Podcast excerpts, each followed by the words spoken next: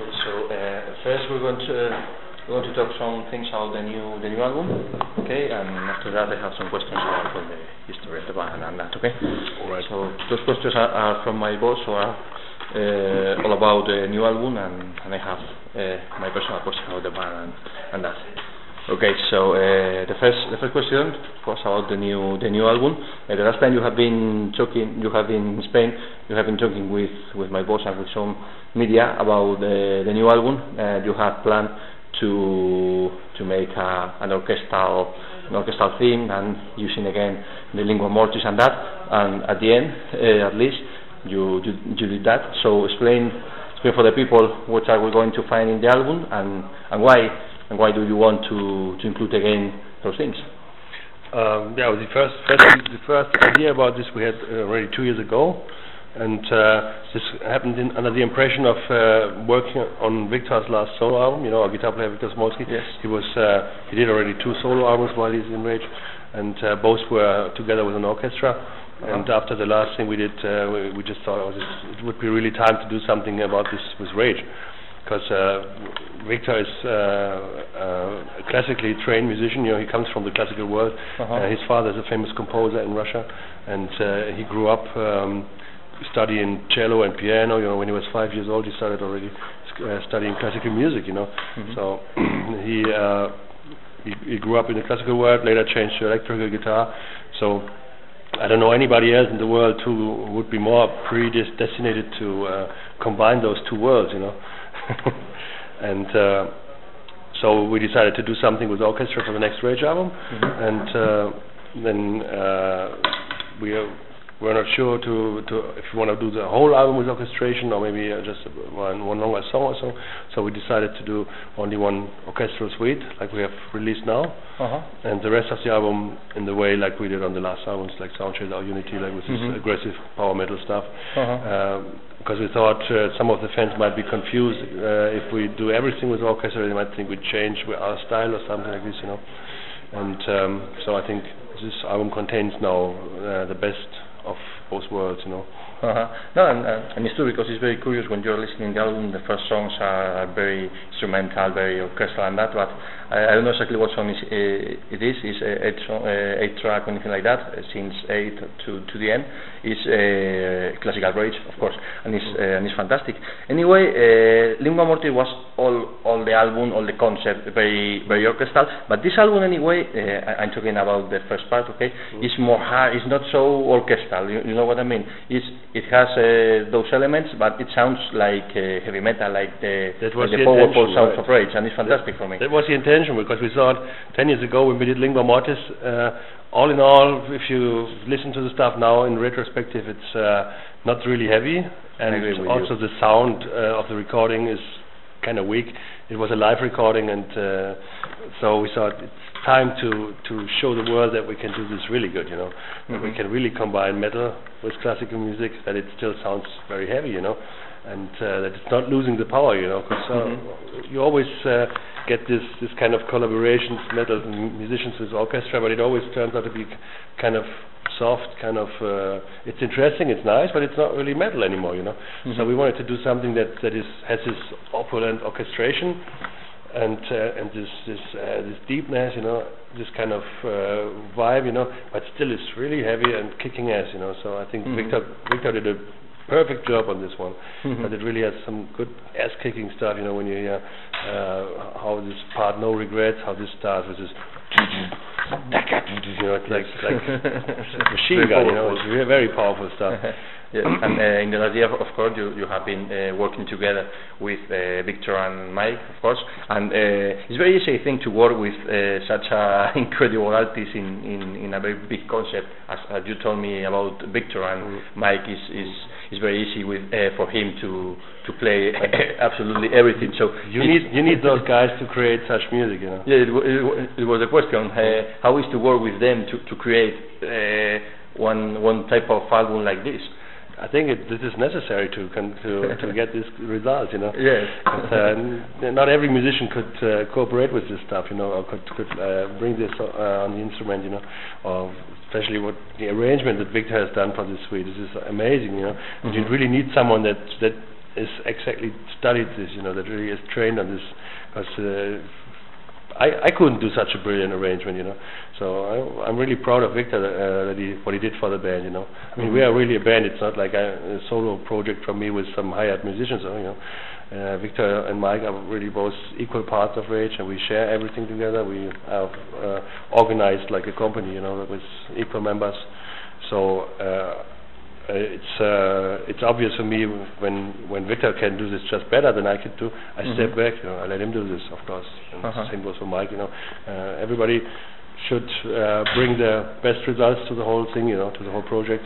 So we let Victor do the, the main thing about this this orchestral stuff, you know, because Uh-huh. he just he's just perfect for this, you know. Mm, okay. Now uh, we're going to talk about the, the title of the album, about the concept. I think all the album uh, is uh, near of near to one concept or anything like that. So explain. Uh, I don't know. It's Not really. you have to you have to tell me about it. So explain me first about the title and, and about the title, although the are on the, on the record. It's not as conceptual album, so Mhm. the, we- the only is different now. Yeah, the only lyrical concept is about the suite. It has a Mhm. story going thr- through the suite, but the other songs stand for themselves, you know.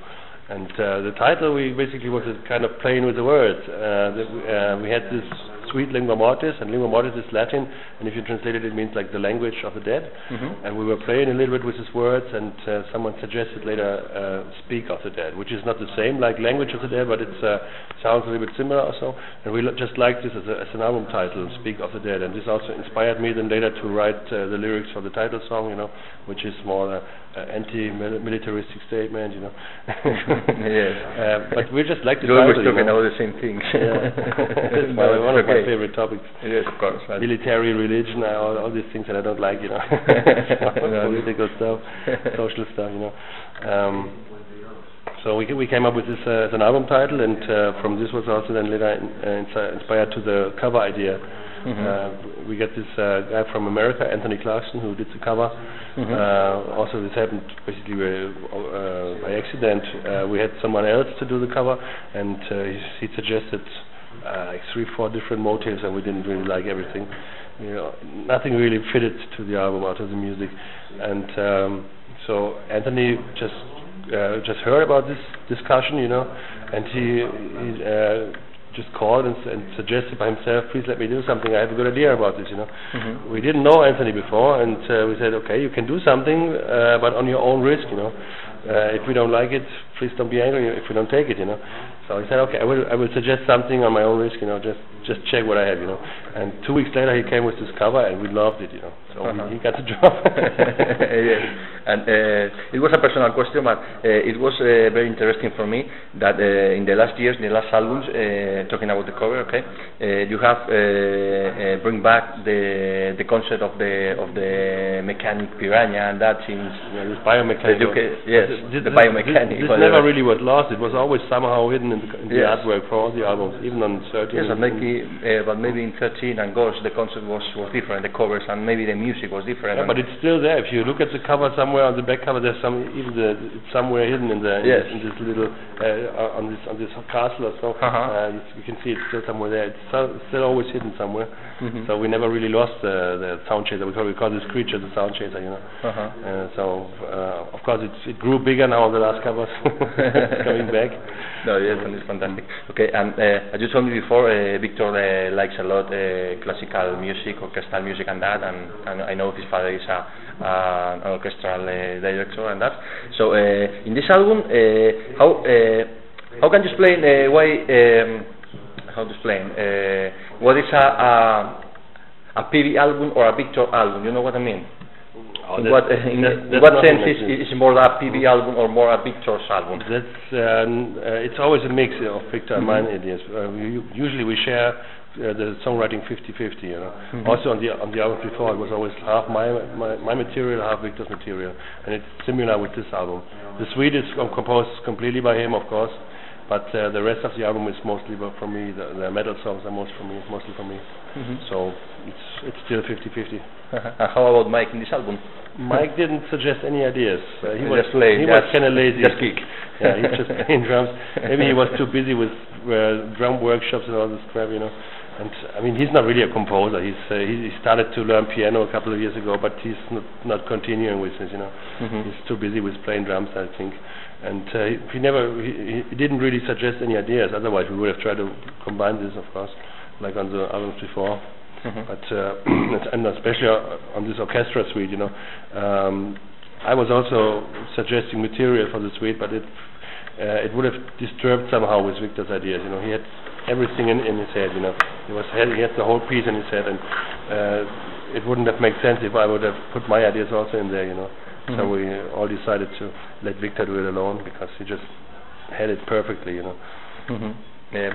I'm talking a lot about Victor because uh, my boss is a is a great fan of of, of Victor. Okay, and I, li- I like him uh, too very much because I think he's one of the best uh, gu- guitar player and musician of the last years. musician, of course. Uh-huh. And uh, my boss is always is always talking about him, uh, telling about he's like a Eddie Van Halen, Van Halen in those years and that. Uh, what is your opinion about Victor? Uh, uh, uh, I'm, I'm talking about uh, like a guitar player, like a musician.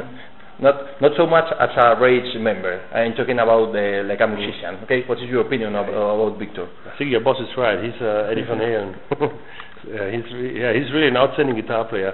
There's not too many uh, of those uh, of those class around anymore today, you know. And uh, especially with uh, after now after this new metal uh, trend, you know, all the guitar players are just playing this one note riff, Mhm. know, this kind of stuff.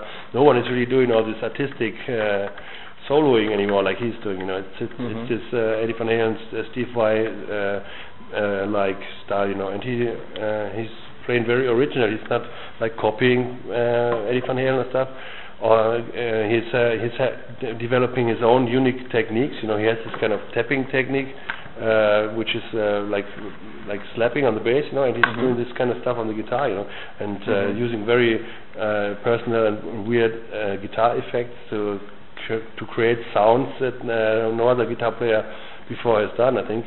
And uh, you can really uh, hear that is that he is playing. You know, from uh, when you like listen to ten different guitar players, I would always hear that's Victor. You know, because he's having a very unique certain sound.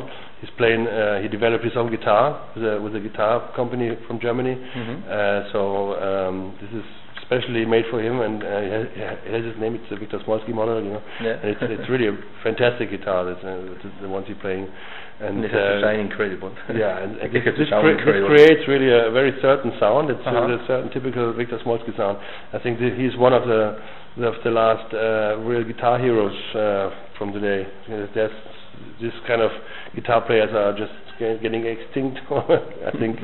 Uh, Yes. You know, the generation before was Van Halen and then Valiant, and these people, you know, and he's uh, uh, the generation after this, you know, but there's not too many besides him anymore, you know. I don't know that much guitar players of his caliber uh, in this age, you know. Yes, I don't know exactly what Victor is. Mm. is Yeah. it's of course one of the best. sure. Okay, and uh, returning to the to the um, to the record, okay, to speak to, of the dead. Uh, one curiosity was uh, about uh, about the, the tracks, about the songs, because uh, it's normally when you are composing an album or anything like that, uh, maybe first you, you have to think in the music, and maybe after that, when you have the music or your, the melodies and that, uh, you you starting with the with lyrics and that. But maybe in this case, maybe it's different because you have to think in orchestral things, some arrangements, some different melodies. So uh, tell me about the, the that process in that in, in this album, about the composition process. How was for you in this case? Uh, in this case, uh, the, especially the suite was completely composed by Victor, also the vocal lines. Mhm. So he, he uh, w- when he came came with the suite, in the end everything was finished already. You know, he Mhm. really had a perfect piece of music. Uh, he laid it down for us, and there was really not that much to interfere anymore. You know, uh, also the vocal lines, everything was worked out. Also the the harmonies, the cho- the, the choirs, everything was perfectly worked out. Uh, I really have to say he worked a lot on this, and he worked. He did a perfect job. So I just had to uh, interpret it. You know, That's Mhm. it was pretty easy for me. I just uh, um, we uh, he- came with his ideas. We, we we did some very rough sketches of this Mhm. in the rehearsal room. We we just played like some, I wouldn't say demo. We just uh, recorded the rough sketches. I was singing the the vocal lines. And then everything was clear already for me. It Mhm. was very easy to write the lyrics. I had them like three days later. I had to complete lyrics for the whole thing, and um, the suite was born. Pretty easy. I mean, he started uh, to checking his ideas already on the last tour in, in 2004. Uh-huh. He was uh, listening through all of his tapes and all of his uh, ideas that he get, that he collected over the years to find the right pieces to combine for the suite. Mhm. Uh, but after he had all the material together, it was a couple of weeks work for him to uh, arrange everything, to write all the, the notes for all the different instruments, Mhm. and then everything was done. And then it was just uh, for us to interpret it and to record the, the whole stuff, you know. Uh-huh. So it was very professionally done by Victor, I have to say. and for the other songs, uh, they were written like always, like we always work. Uh, he, he is coming with his ideas, with his riffs, and uh, uh, we work them out together at the rehearsal room, arrange, make the arrangements, check the vocal lines. Same goes for my songs. I, basically, I have my songs already ready composed, Mhm. and just tell the guys what I what I want, and they just play it. and I usually when I when I have an idea, or I have the lyrics at the same time, so I have a melody in my head, and the words come automatically. So. yes, and uh, the last album, Sound Chaser, for me was really incredible because, uh, as, as I told you before, uh, the last years, uh, or, or your last record as uh, Ghost 13 and uh, Welcome to the Side, for me was not exactly the the real way of Rage, you know what I mean? And, I, and I'm a Very big fan, enough, yeah. and a very big fan of the old stuff Mm. of Rage. So it, it, it, it wasn't a really good album for me. I'm not talking about the the albums. Uh, I, I'm just talking about my opinion. For me and for fans that like the old stuff was a little bit strange. But Sound Chaser, especially uh, United and especially Chaser, was again uh, like to come back to the other style. And now with the with Speak of the Dead was like another level because uh, you have uh, um, how to say uh, the better of those albums. But of course you have again the the old stuff in. in in the new album as in, as in Sound Chaser. So, uh, have you seen those things or, or anything like that when you were thinking in the album? Not really, because we were a little bit scared with the with the new album, like oh, This uh, was this uh, was an, orchestral we did this on intention, where we- that, that we were t- thinking about having the whole album with orchestration or not, and then uh, we we thought it might be not so clever to do everything with orchestra because then uh, there's a lot of fans that also appreciate the the, the raw stuff, the the metal stuff. Mhm. So we said, okay, we make one big suite this, uh, to uh, where we really do all the experiments and all the the, the big stuff, you know, and then we uh, the second half of the album should should be really rough and aggressive metal stuff, but Mhm. really aggressive, even more than on the al- on the albums before. So I think uh, we had we had some we have some really aggressive songs like No Fear is maybe one of the Yes. heaviest song we wrote. Also, Yes. or, or some Be With Me or Be Gone. That's really thrashy, Mhm. you know, really. But very that one is fast stuff. fantastic for me. Yeah, that's, that's really good. Or the title tr- title track, really aggressive material, and I think uh, we combined both of uh, the best of both worlds. You know, it was intentionally. yes, okay. uh, and and now, um, talking about that, uh, uh, first, why why did you decide to change the old style to make uh, uh, 13 Ghost and that? And after that, why did you decide again to come back to to the other style to make Unity and and Sound Chaser? Oh, we never wanted to get back from metal or so. This was Mhm. uh, it, it just happened at this time. Uh, we we uh, we did this Lingua Mortis EP. This was just an experiment. Mhm. Where first, it was not planned to release this as a Rage album. It, uh, Mhm. so Lingua Mortis was uh, first was a band name, was the was the the artist name, you know. Mhm. So we, we thought we okay we make a, a side project besides of Rage where we do this uh, orchestration orchestrated music, you know. But uh, then the record company thought we should really release it as as a Rage release, um, and then it was very successful. Mhm. So we did 13 after this, and uh, this was also very successful. So the record company always demanded more of this orchestrated stuff. So after the it, after two years or so, we doing only orchestrated music, a lot of people thought, oh, they changed their style now. You know, they're not they're not Mhm. they're not doing this metal stuff like on Missing Link and Trapped or so. Mhm. So when um, after Ghost, when uh, everything broke together, with uh, the, the, the other guys left the band, and I started again with Mike and Victor. So we thought, okay, now it's time to get back to uh, to some uh, to some metal st- stuff, you know. Mhm. And uh, we try to uh, to write more aggressive material. I mean, Welcome to the Other Side has some real good metal stuff on it. The production is not so ass kicking, you know. So Mhm. uh, the right producer was mis- missing at this time. It was basically our first album that we did together, and we uh, were not really aware that we should have taken a better uh, producer that would uh, bring everything together, you know, because we were still searching for our sound and we're searching for what's the best way to express ourselves. You know, if Mhm. we would have Charlie Bauerfeind already for Welcome to the Other Side, I guess it would have been already something like Mhm. Unity or so. Because Mhm. the material is not very different from what we did on Unity. Mhm. Just the production is not good enough. You know, we had uh, this fusion-like drums, you know, very thin drums. You know, so maybe the, uh, this was a mistake on Welcome. know. We should have done uh, already. We should have worked with Charlie Bauerfeind already for this one. So, um, okay, you live, you learn. maybe we, sh- maybe we, we do a remix of this one. Day. and this and, and in, in this new album is, is one of, of the most incredible things when you are when you are listening the album. Is like it's uh, it's incredible. It sounds incredible. Very very very very hard very very melodic very very very, very orchestral. Everything sounds incredible and and, and, and everything fits very well. So uh, tell me about that especially in the new album about the production and about uh, how to to, to achieve uh, this incredible sound I think that this uh, final the final sound result is uh, um, made by Charlie Bauerfeind and also by our uh, engineer Charlie Tchaikovsky. He's co-producing the album. Mhm. Uh, we already recorded with the right sounds, of course. It's uh, necessary that, re- that you record in already. The recorded signal is already very ru- very Mhm. very heavy and very. Um, um, for example, guitar sounds, the solid, the, the basic sounds already have to be pretty good. Uh, we used new equipment. Victor played uh, plays some new developed uh, Engl amplifiers. You know Engl, this company. He's uh, he's de- developing uh, a new amplifier together with Steve Morse from Deep Purple for Mhm. Engl, and uh, some new technology involved in there. And uh, this this uh, this amplifier sound incredible, for example. And uh, same for the drum sound. You know, we really worked hard on the drum sound.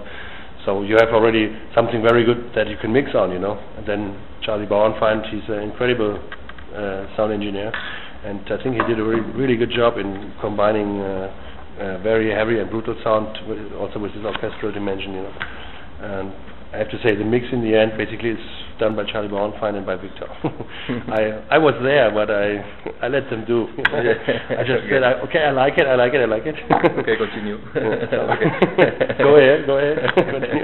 Okay, and uh, one one different thing on the album anyway, it was uh, of course uh, you mix the the style of Lingua Mortis with the more classical stuff. Okay, we have been we have been talking about it, but uh, anyway there was uh, some different things, maybe another. Maybe some uh, modern, more ac- uh, any actual uh, riffs, anything like that, any orchestral sounds, but in, in um, in a modern way, you know what I mean? In some songs like Black, like Depression, uh, anything like that. So uh, it was, uh, I think it was uh, intentional just to, to find another ways, anything like that, just to try to make different things. So uh, tell me about it, about those those things in the album. Maybe uh, some fans are thinking about, oh, it sounds very, I don't know how to say, very modern, anything like that in some songs. You think it sounds modern? Maybe in, in two or three songs there are some riffs that sounds very very powerful, but a little bit actual for me. it's not traditional enough. I mean, I think No, it's traditional Hmm? stuff, of course, but uh, some British sounds a little bit uh, too too modern for me, for me or for some friends that that told me the same. Oh, I wouldn't say so. I think uh, The most important is I my opinion they- is course. They sound really heavy, you know. yes, That's uh, sounds very powerful, but that, that was the intention to have some Yeah. real aggressive, heavy riffs, you know, Uh-huh. heavy guitar riffing. And um, I, I wouldn't say it's it's uh, it's, new metal or something like this. You, you No, no, mean no, like no, no, uh, of course like not. like Korn or whatever? No, no, no, way. no. I mean, this is uh, it's it's really power metal, I would say. Mhm. And uh, it, it's uh, of course it's, it would, we're not trying to to rip off some Maiden or Priest riffs or something. Uh-huh. Because uh, this is has done a million times already. We try to find our own way to express ourselves on the instrument, you know, Mhm. to to to get some original riffs, you know, something that's not that's not sounding like uh, the hundredth uh, copy of Painkiller or whatever, you know. Uh-huh. yes. No, and and of course you have your particular song after uh, 20, 20, year, 20 years.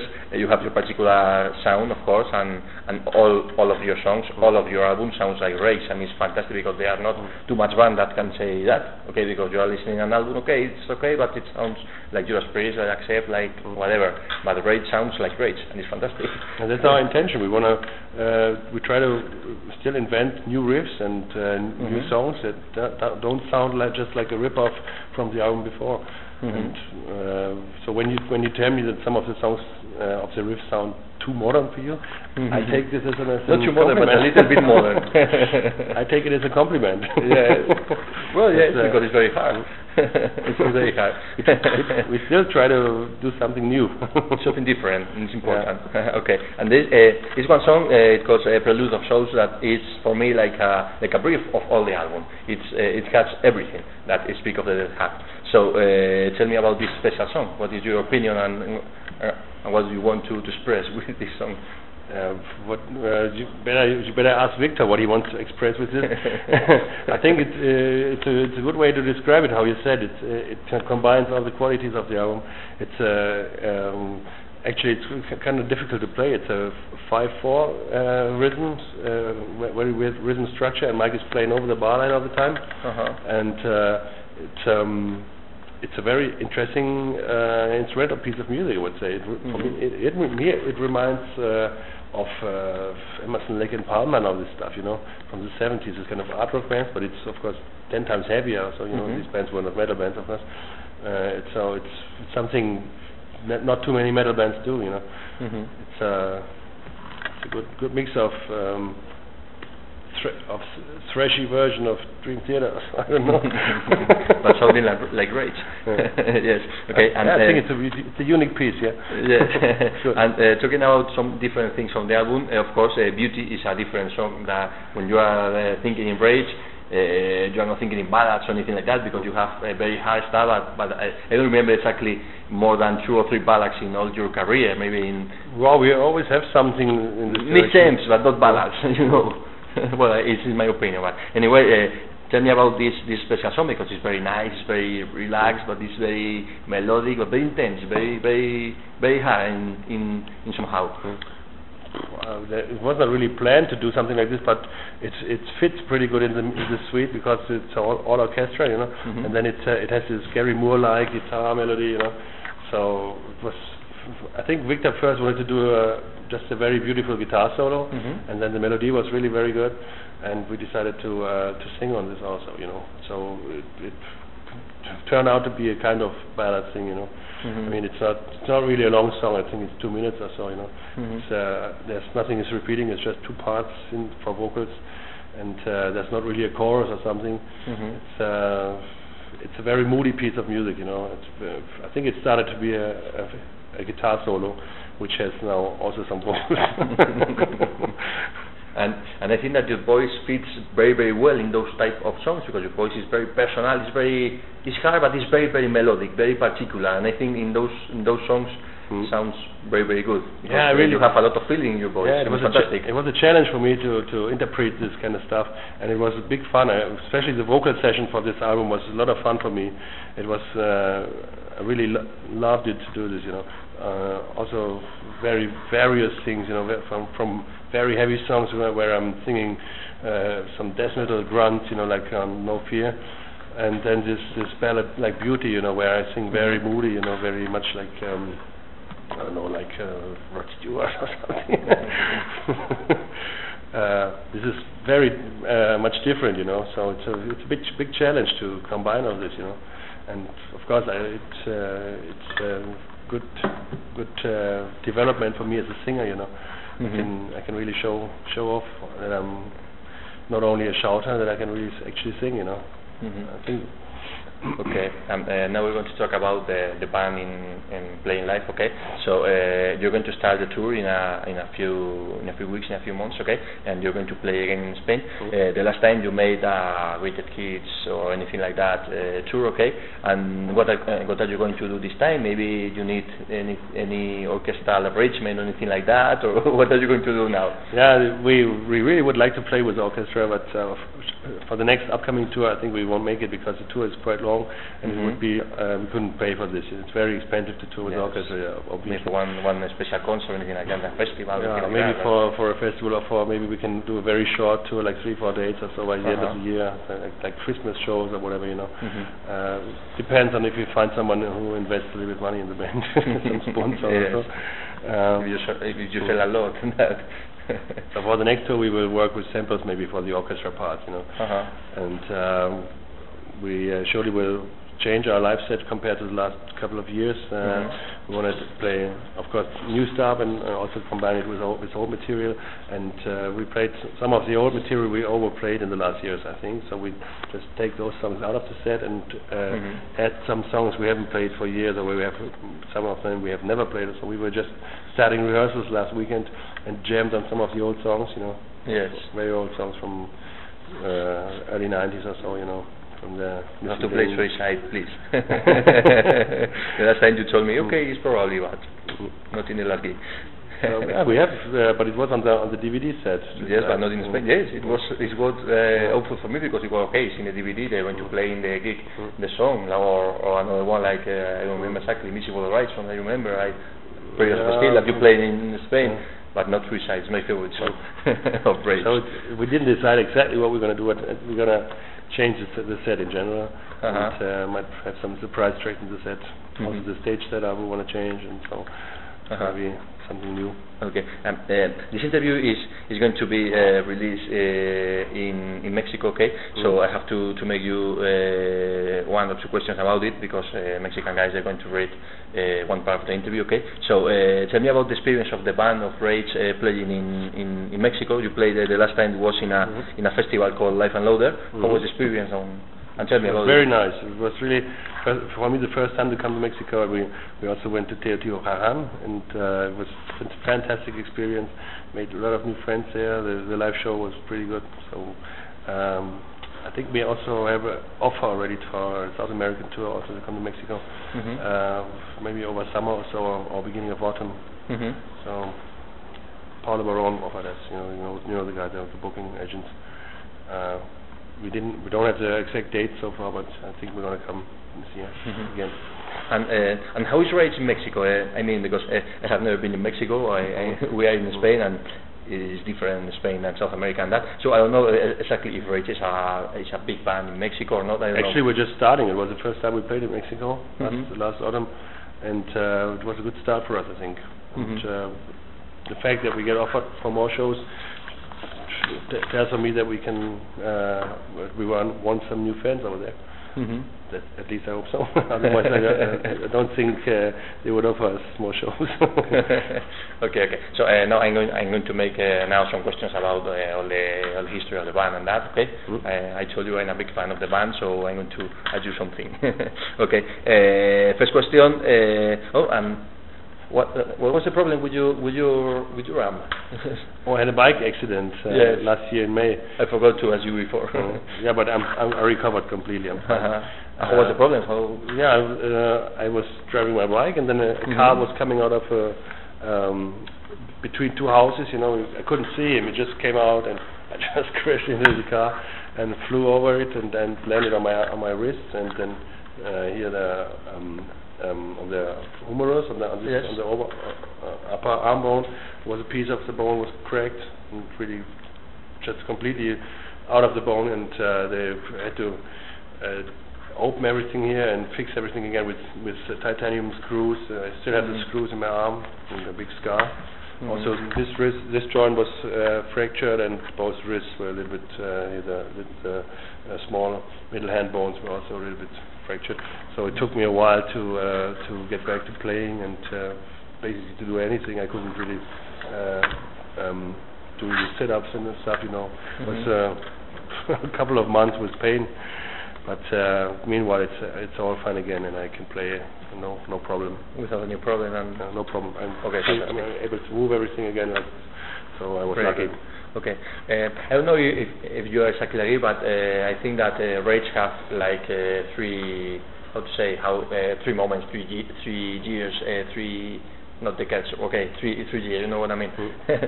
so uh, maybe uh, first one with Manni Schmidt, second one with the Efthimiadis brothers and Slim Fisher and that, and the third part with with Mike and Victor. Actually, we had four lineups. Also before Manni and uh, Yes, Business the was first uh, one. the very first start. with, uh, Yes, the very first lineup with, with Jörg Michael and the guys. Yes. So uh, tell me in your own words, um, very very short, how was uh, what what was the the best and the worst things in in in, in all the in the in all of those years? different periods.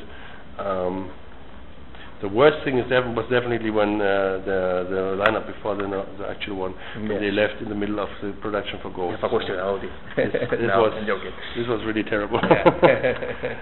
um, and uh, best moments uh, there were several. I mean, we went to the first Japan tour when we come, came over there and realized we were we are like teenage stars there, like Mhm. Backstreet Boys or something. Yeah. really, really these little young girls completely freaking out. There were some things about it in the DVD. Yeah, very right. funny. Oh, the the the first uh, festival shows with orchestra was also very amazing moment. You know, Mhm. uh, we, we played a show on a on a castle in in Austria Mhm. with orchestra. This was an amazing ambience. You know, Yes. it's a moment to remember surely. Mhm. Um, uh, talking, uh, talking about the DVD, for me was was incredible to, to watch the DVD. First, uh, to take the box, the box set was okay. This is very good. To open, it was two DVDs, two audio CDs. All the presentation was really incredible when you when you play on the TV or whatever. Was whoa, this is very very very good. So uh, why why did you decide to make the DVD in a so special and, and in a very, very good way? You know what I mean? It's, it's really incredible DVD. It's very very very good, and now it's very easy to make DVDs to to record concert to anything like to to make whatever. But in your DVDs, everything. It has video clips. It has uh, very good documentary interviews. For me, it was like the model for to make a DVD. It's incredible.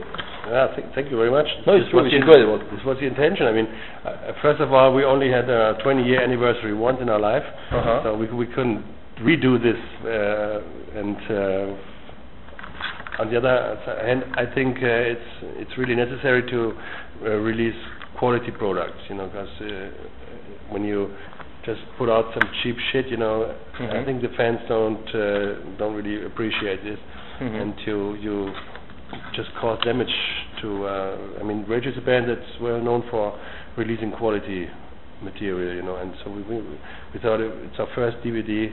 It really has to be something good, you know, something that that is good in all, in all terms, you know.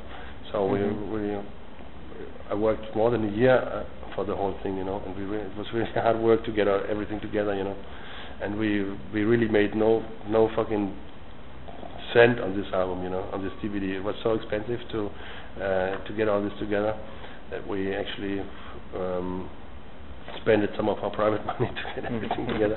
I mean, in the end, it sold pretty good, so we got it all back. But it was a risk in the beginning. Mhm.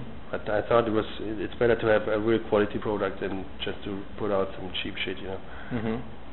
And it was expensive. It was fantastic because it has everything, but mm, with good price, and, and it was a, a, a very good document to know uh, everything about Rage uh, since the beginning, all the all the years, all the all the lineups, all the records. It's fantastic. And I thought it has to be all in there because uh, when you do a 20 year anniversary thing, uh, then this is the only time when you can put all this out. I mean, when else should we put this out in public? You know, like all this old material. And I was always collecting all this. All these years, I was collecting these old videos, this old everything, like old tour passes, all kinds of shit. You know, and what for? You know, I thought this is the the right moment. That's what I kept it all for. You know, now Mhm. I put it all, bring it all together, and Mhm. release it and show it to to the to the audience. Mhm.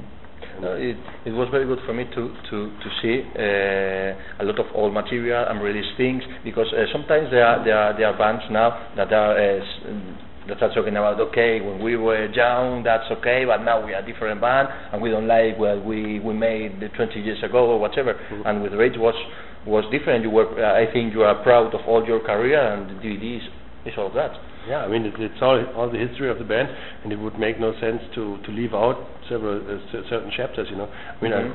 I, I didn't really want to feature the, the Greek brothers. You know, because uh, they- I don't Mhm. really like these people. you can- imagine. Yes. Uh, but they were part of the history, so uh, I put put the videos in with them, and uh, also live tracks from this period. You know, why should I uh, uh, deny this? You know, it was part of my life at this time, and Mhm. at this time it was good. So Mhm. it's uh, it should be included in a 20 year anniversary release. Mhm. Okay. Um, um, talking about the history of the band, and we are, we are talking about it. Okay. Uh, for me, uh, the best records of, of, of Rage are uh, Perfect Man, Trap, Eh, end of All Days and Sound Chaser. The last one is okay, but now is the last one, so it's apart. So uh, I just want to, to tell me uh, about what do you remember, what is your opinion about those concrete records, talking about each record. It's Perfect Man, Trap, End of All Days, and Sound Chaser. Yeah, I picked out some good ones. and Yeah. tell me anyway w- uh, which one is your favorite. Uh, yeah, I was. I also always picked Perfect Man because it was the first one for, for us to get international recognition. Mhm. Trap was the first for us to open the uh, southeast market, like Mhm. Japan. Uh, it's, instead of End of All Days, I usually take uh, Lingua Mortis R13 because they reflect this orchestrated era, you know, where we had uh, this orchestration stuff. But End of All Days was uh, in the same year. There's, uh, uh, it includes one of our all-time classics, Higher Than the Sky. Mhm. So it's also a kind of im- uh, important album that reflects uh, uh, this era with this lineup. And Mhm. Soundchaser, of course, is uh, this was basically Soundchaser and, and Unity uh, were milestone for this uh, lineup now to establish this lineup, and so the people actually really believe now that we are a band and not only a solo project with hired guns, you know. yes. And uh, before we have been talking uh, a little about lingua mortis, but uh, I want to know more about it because uh, in uh, it was about 10 years ago, and in, in those years to make uh, such a kind of album was uh, very strange, especially for a band like you, because uh, you were very very heavy band and. And it was like, okay, uh, what happened uh, to make an orchestral? Yeah, uh, as far as I know, we were the first metal band to do this. mhm. Yes, I think so. And after us, everybody did. It was uh, some years before uh, there were things with uh, Deep Purple and anything like that, but not with a real heavy metal Deep. Purple was 69. Yes. it was the first rock band ever to do yes, this, I think. it's true. Um, but for the metal section, I think we were the first I think I think so. Um, Just tell me more about it. How how was that? wa- and it was always a dream for me to do this because I I grew up with Deep Purple and uh, also with uh, the Beatles when they worked with orchestra, you know. Mhm. And I always uh, thought, oh, this is, would be a dream to to play with orchestra once, you know.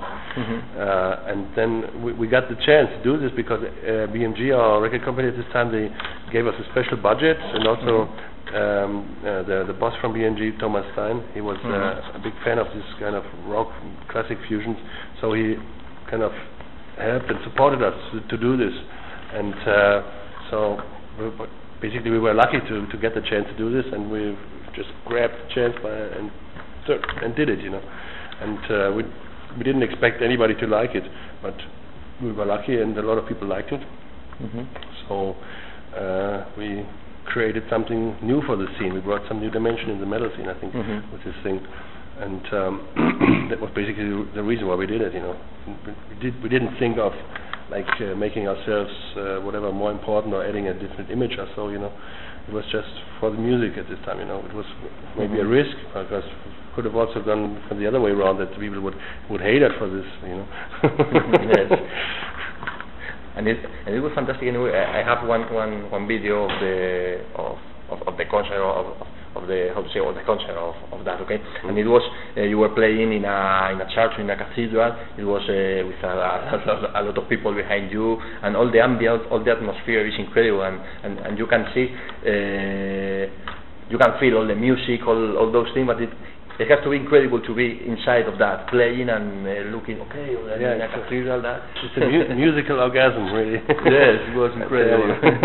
yes, and uh, another important thing on the on the, on the career of Rage, as you told before, it was a, a strange thing. But uh, in '99, when the brothers, families, and that they say, okay, goodbye, you are here. We want to make another another things, and you are alone. So it was, a, I think, it was a very low moment, a very difficult moment. Uh, do you think in in any time in, in say, okay? Uh, I have to say goodbye. I have to make another thing. I I have to quit the music or anything like that. No. Tell me about uh, this moment. Uh, what what do you feel? What do you think in those moments? I, ne- I never would would uh, quit mus- with music. I mean, I was doing Rage before those guys, and I surely would have done it uh, after those guys. I mean, I- Mhm. I don't need these guys to do music or so, you know. And um, and actually, it was uh, it was uh, very good for Rage and for me to uh, Mhm. that it happened in the end, because otherwise I would, would might have never get get together with Victor and Mike, and uh, we wouldn't be able to do these albums like we do today Uh-huh. with uh, with these Greek guys. They could never play like those, like Mike and Victor, you know. So Uh-huh, yes. for Rage, it was just a good thing that it happened, you know. Uh, but in, in this moment, it was personally very disappointing because I thought they are my friends, you know. Uh-huh. Especially the drummer, he was uh, since school days we were friends, you know. So I, I couldn't believe this, you know, that they actually from one day to the other they just turned their back on me and and uh, didn't talk with me anymore, you know. Didn't, they didn't really explain what they were doing, you know. And I found out later they um, already a year before they started, especially the guitar player Spiros, he was starting. Uh, um, he had the idea of uh, doing this kind of pop band, you know. Mm-hmm. Um, Seven was the name or anything like that. Yes. What was it? Yes, yeah, something like that. was some some really weak pop Yes. uh, rock shit, you know. Very strange. Yeah, and he, the the, uh, the reason behind this was this, this guy has a very uh, very twisted ego, you know. He wants to be the boss everywhere, you know. Whatever he does, he wants to be boss, and he wants to to uh, to rule everything, you know. And obviously, he found out in Rage he, w- he could never do this because I, it's my band, and I and I would tell him what to do, you know, and I would never let him tell me uh, tell me what to do, you know. So he he he, he uh, found out he could never be the be the leader of the band. Mm-hmm. So he ma- was making plans behind my back to do his own band, Mm-hmm. and um, he uh, he's a guy that, creeps in everybody's ass, you know. So he was creeping in the ass of some. Uh, he, he learned to know some management uh, people from from a pop management. They were doing boy groups before, like Caught in Mhm. the Act and stuff like this, you know. Mhm. So he was creeping in these people's ass. oh no! So Yeah. uh, they they were bringing him together with people from from BMG, from from from this, uh, from the pop labels, you know. Uh-huh. And after a while, uh, he got offered a deal, you know. But uh, the only thing was missing was a singer, you know. They needed a like a pretty boy Mhm. uh, Yes. for the little girls, you know. so it it took him a, a year or so to find this singer, and Mhm. from the day he he found this singer, and everything was going pretty quickly. I just remember uh, this, this guy stopped by once. We were already in the studio recording those, and this guy just stopped by one day, and no one really uh, introduced us, you know. I've, uh, he was just talking with those guys, and they were all making a big mis- mystery about everything. And whenever I came in the room, they were everybody was like talking with each other. There were all these people with suits and tie coming in there, you know. And when I when I went in the room, everybody stopped and like, uh, could you please get out, you know? What's happening here, you know? no one explained what's happening, you know. So it was a very weird situation anyway, and uh, then uh, I guess in this situation they signed the deal with Mhm. uh, with for this pop project, you know. And as soon as they have signed this deal, they didn't need my money anymore. That's what I found out later, you know. So for you this was a, this was a day with uh, on this day they just quit it, you know. Yes. They just told me, okay, we're not in the band anymore. We leave you. What? you know, I d- couldn't believe it because there was no sign before. You know, there was no, nothing happened before, something special. So there was not an argument or something. You know, Yes, there was no right. reason for this. I didn't understand it. You know, just from one day to the other, they just told me we're out of the band. You know, Uh-huh. uh, I tried to call them. I tried to t- speak with them. They, they didn't explain why they did this. You know, so I was completely, just, you know, Yeah. was very bad, very, and very disappointing personal-wise, you know. So uh, I I found all the, found out all these stories uh, later, you know, when then Mhm. they, then of course uh, they got big hype from BMG. They were on every TV broadcasting. They got videos for two hundred thousand dollars, you know. it was I- I don't know how many how much money BMG spent on this band with a big hype, you know. Mhm. But uh, they didn't sell. They Uh-huh. got they got dropped, and today they can sleep on on her parents' sofa again. You know? Yes. They are. That's and I think they deserve it. And at least it was okay for, for, for Rage because Yeah. uh, just in this moment Rage uh, getting higher, Mm. uh, Rage getting uh, more important for the people because uh, before uh, Rage was a very famous one, very important band, but in in the underground, you know what I mean? Mm. I I didn't understand, I I never understand understood that, but it was it was it was true. But uh, after after that moment, uh, Rage getting higher and getting more important. So, how, Yeah. how is your opinion about it? I think it's very clear, but it it, it uh, brought a lot of press for the band. At the, in this moment, everybody was like, um, we were on the cover of several ma- magazines, and everybody Yes. wants to write about this. Uh, this uh, disaster, whatever, you know. It's like the vultures uh, getting uh, on the dead animal, you know. Uh-huh. They all thought it's that's over now for the band, you know. Yes. But I, I proved them all wrong. Okay, and uh, you- now you are since since uh, six or seven years ago, uh, working as a as a three three member band. Okay, and uh, it's incredible for a lot of people, especially when when when they see you uh, live for the first time or anything like that. Like, okay, there are three people. Why is the secret to sound so so incredible, so hard, so powerful? So, what is the secret for for Rage? For for for have such an incredible sound and incredible uh, strength. It's basically it's the musicians that play there. You know? Both Mike and Victor, they are outstanding players, Uh-huh. and uh, Mike is making such a noise. uh, He's having such a big uh, big sound on his drums because he play, he's playing so precise. You know, he's having such a aggressive kick. You know, Uh-huh. that's already a big difference for, co- compared to other drummers. Mhm. And also Victor, he's using a lot of very brilliant equipment. He's having a very brilliant tone on the guitar, Mhm. which is so uh, uh, intense, you know, that um, it sounds actually like uh, two guitar players are playing, you know. Mhm. It's a really fat guitar sound he's using, you know. He's playing stereo, and so it sounds like more people are playing actually, Mhm. because these are really good musicians, you know. Yes, it's true. Uh, I mean, the reason why we had two guitar players on the lineup before was simply because uh, Spiros was not good enough to play this kind of sound. Uh-huh. Also, before we were a three-piece band with Manni Schmidt, Manni was also a good guitar player. He Yes. could also make a big sound, you know. But uh, not every guitar player is able to work like this, you know, to have such a good sound. I mean, you, you Yes. have to have this in the fingers, you know. Uh-huh. I mean, when when Victor plays, when he's just, just doing a power chord, this is really Yes. fat. Incredible. he's right there in your front, in the- Yeah. right here, you know. Some other other guitar players. no, not but coming, you know. Victor is true. It, it sounds incredible. And, and and talking about Manni, there are some there are some people that thinks that Rage is uh, with Manni Schmidt. After Manni Schmidt, there is another band and it's different. What is your opinion about it? And why do you think that money is so important for for for some people? Because uh, they grew up with his uh, with his albums. I think in this time, uh, Crab was the favorite album of several people, or Missing Dingas, or whatever you know. Mhm. And uh, for them, it's uh, how they discovered Rage, you know, and Mhm. they, they want to have the good old times, you know.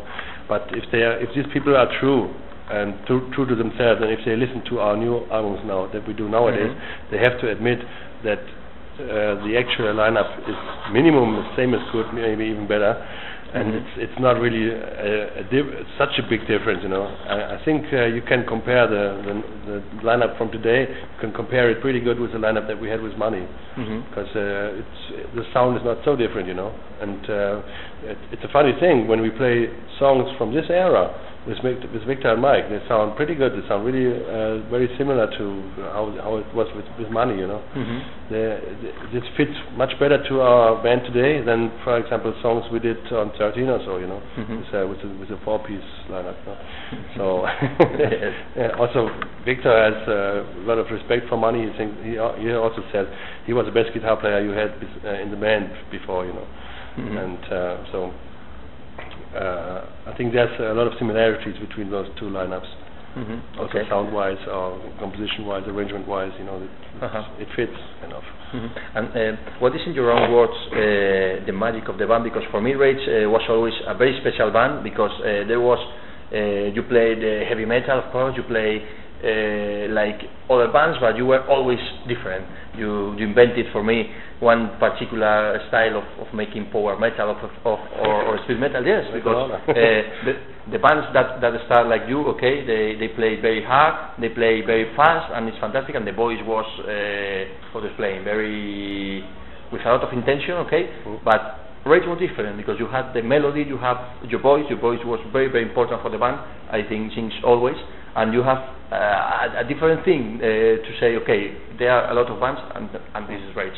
What is, in your opinion, the magic of the band? I mean, this personal vibe you have in, we have in music. I think this uh, this is because uh, um, the way uh, I always compose the songs. You know, this is Mhm. uh, uh, very typical handwriting. You know, and I'm not trying to copy other bands, and um, I try to be very original and always invent something something new. You know, I, m- I mean, you can't really make new music. Uh, Today everything has been done already, but Mhm. what you can still do is you can write original songs.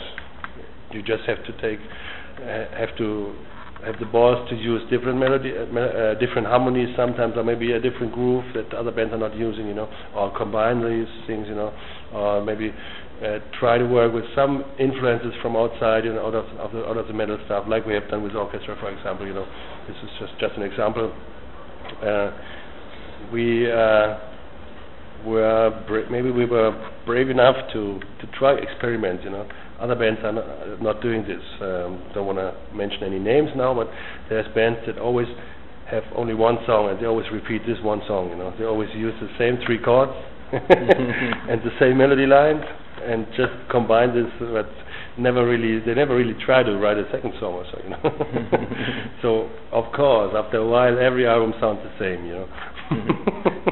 Okay. And this is getting boring over the time, you know. Yes. So uh, my intention always was to uh, not to repeat uh, from one album to the other, to do the same thing, you know, to to write original songs. You know, that's what my Mhm. intention. And uh, with Victor and Mike, this is even getting better because all, they also have the same intentions. And Victor is a very original songwriter Mhm. uh, which fits very good to Rage, I think, what he's doing. And the combination of Victor's ideas and mine ideas, I think, uh, create very good albums. Um, so I think for, also for the future, we still have a lot of good things to say. And Mhm. uh, I'm pretty sure if we continue working in this lineup, there will be some good albums for the future.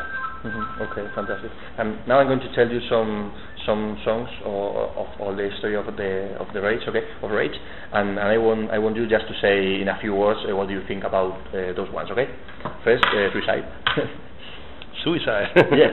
uh, Yes, in a few words. maybe maybe one of the first songs that show uh, this this typical style that we have today. Mhm, okay, and Deep in a Black Hole. A very nice song. It has a very uh, dark and moody vibe. Something uh, that sticks a little bit out of this out of this album at this time, you know. Mhm, and very good by your clip. Yeah. uh, Light into the Darkness. Uh, also a kind of unique song on, on Secrets. It sticks a little bit out. It has more, more. It's more melodic. It has some some uh, untypical grooves and uh, some very positive lyrics. Actually, the, this this song was mentioned by a, fan in Japan. Uh, I got a Uh-huh. letter from a from a female fan from Japan once uh, that she wrote, "Thank you for writing this song. This song saved my life. I was about to Yes. commit Oh. suicide, and then I heard this song, and it gave me new power to not commit suicide. You know, Oh, very good. Fantastic. was like wow. I have to feel very proud. yeah, I was really proud. I mean, I'm not. I don't really know if this is all meant 100% true, but uh, it sounds at least pretty good, you know. And uh, Yeah. if this, if it really, if it's really true, and I, I made someone not to commit suicide by by these lyrics, by writing a song, then what more can you uh, expect from as a songwriter? You know, this is Yeah. the, the best, uh, the best, big, biggest honor ever. You know. yeah, fantastic. And uh, Sent by the Devil. Uh, still one of my favorites. I always laugh, love to play this live because it's so Yeah. aggressive. It's, uh, it's it's uh, it's like a storm. yes. Very nice song. uh, Firestorm. Firestorm, and it's also one of our Another good one to play live. Yeah. okay, and uh, The Mirror in Your Eyes. um, Different song, I think. yeah, it's a it's, this song is uh, weird to play because it uh, I'm using a lot of chords in there. So Uh-huh. um, it's uh, not not such a typical rage song, I would say. hmm Okay, uh, set this world in fire. Uh, set this wall on fire. Oh, that's uh, one of the live hymns. Mhm. Very very good chorus to sing along. hmm Okay, and the last one, uh, the, the Brave to Black, one of my favorite of Avenger. Uh, this, uh, Old song. Very yeah, old the song. Crave to Black. Uh, mm, the lyrics are kind of stupid. yes, but the music is very good. Yeah, yeah, well, it's, good, but it's, it's very, trashy. And I think Yeah. it's it's. Uh, uh, I don't think that uh, I would do something like this today. You know, this is something that, that was uh, born in this 23 time. Years ago or whatever. It's, it's reflecting the use of the, of, of my songwriting career. Okay. um, uh, we're going to we're going to finish. Uh, I want to, to ask you one thing anyway um, about the uh, about uh, Rage playing live. Okay, in the last year I showed you maybe four or five times in the last two three years. Okay, in Spain and maybe in any festival in Germany and that's okay. And uh, the, the set list is always very very similar and it's strange for me because uh, you have uh, a lot of songs to play, but you're playing very similar as a little. It was strange, and it was a question that I want to, to ask you. Why, why, why are you why are you playing very similar songs? you should also ask Victor and Mike. You know, we always have a, we decide this democratically. Uh-huh. But uh, we we found out that the particular songs just work perfectly in the shows, Uh-huh. and other songs don't really work. You know, they, they're not so easy to, And you to have to sing prove, I about, think. and uh, um, so I don't know. Somehow we always get stuck with with the songs that really work perfectly on the live shows in order Uh-huh. to get the best reactions. But uh, you're right. We also thought about this, and we kicked out several of those songs. From Uh-huh. the from the next live set, we will change a lot of things, so we Mhm. don't won't And- play the same songs. Yes, I'm going to finish always with Higher Than the Sky. Is there a song that I'm, Okay, oh, oh, no more please. But That's okay, but, no more. On the other hand, if we don't do it, a lot of people Yes. will complain, you know. But you don't have to finish always. You, you can uh, put it on the middle of the set or anything. yeah, the, it, it's always like a kick-out song. no, know. it was just a joke. Okay, now the now the show is over. Thank you and goodbye. You know, Yeah. this kind of thing, you know. okay, so I have more questions, but we have to finish. So anyway, just to finish, uh, for the for the 10 years uh, anniversary, you made a different a different album with uh, and things like that. For the 20 uh, for the 20 year anniversary, you made such an incredible DVD. And for the 30th anniversary, what are you thinking? For the 30th anniversary, Yes. I don't know yet. we'll see then. You know. let's let's get there. I don't I don't think about this now. okay, so But sure, so surely we will find something nice. yes. Uh, thank you so much for your time, Peavy, and thank you for congratulations for the album. It's it's very good. It Yeah. sounds incredible, and it's Thank you very much. it's a very good mix with a lot of Yeah. things. Okay, and I hope to see you in a in the next time in Spain. It was in Yeah, in- about two in months, April. something like that. In. April, middle in of April, April, with yeah. Freedom Call. Yes. Yeah. So Okay. uh, just to finish, uh, it's possible to record for me a, a radio edit for my radio program. Yeah. It's it's called. I'm going to read you because it's easier, and you can say whatever you want. Peavy Wagner Red, whatever. Uh, the name is. Uh, Corsarios del Metal. Corsarios? Del Metal. It means like uh, metal corsairs, metal pirates, anything like that. All right. Say whatever you want. Hello, freaks. This is Peavy from Rage, and you're listening to the Corsarios del Metal. okay, thank you so much. So that's enough.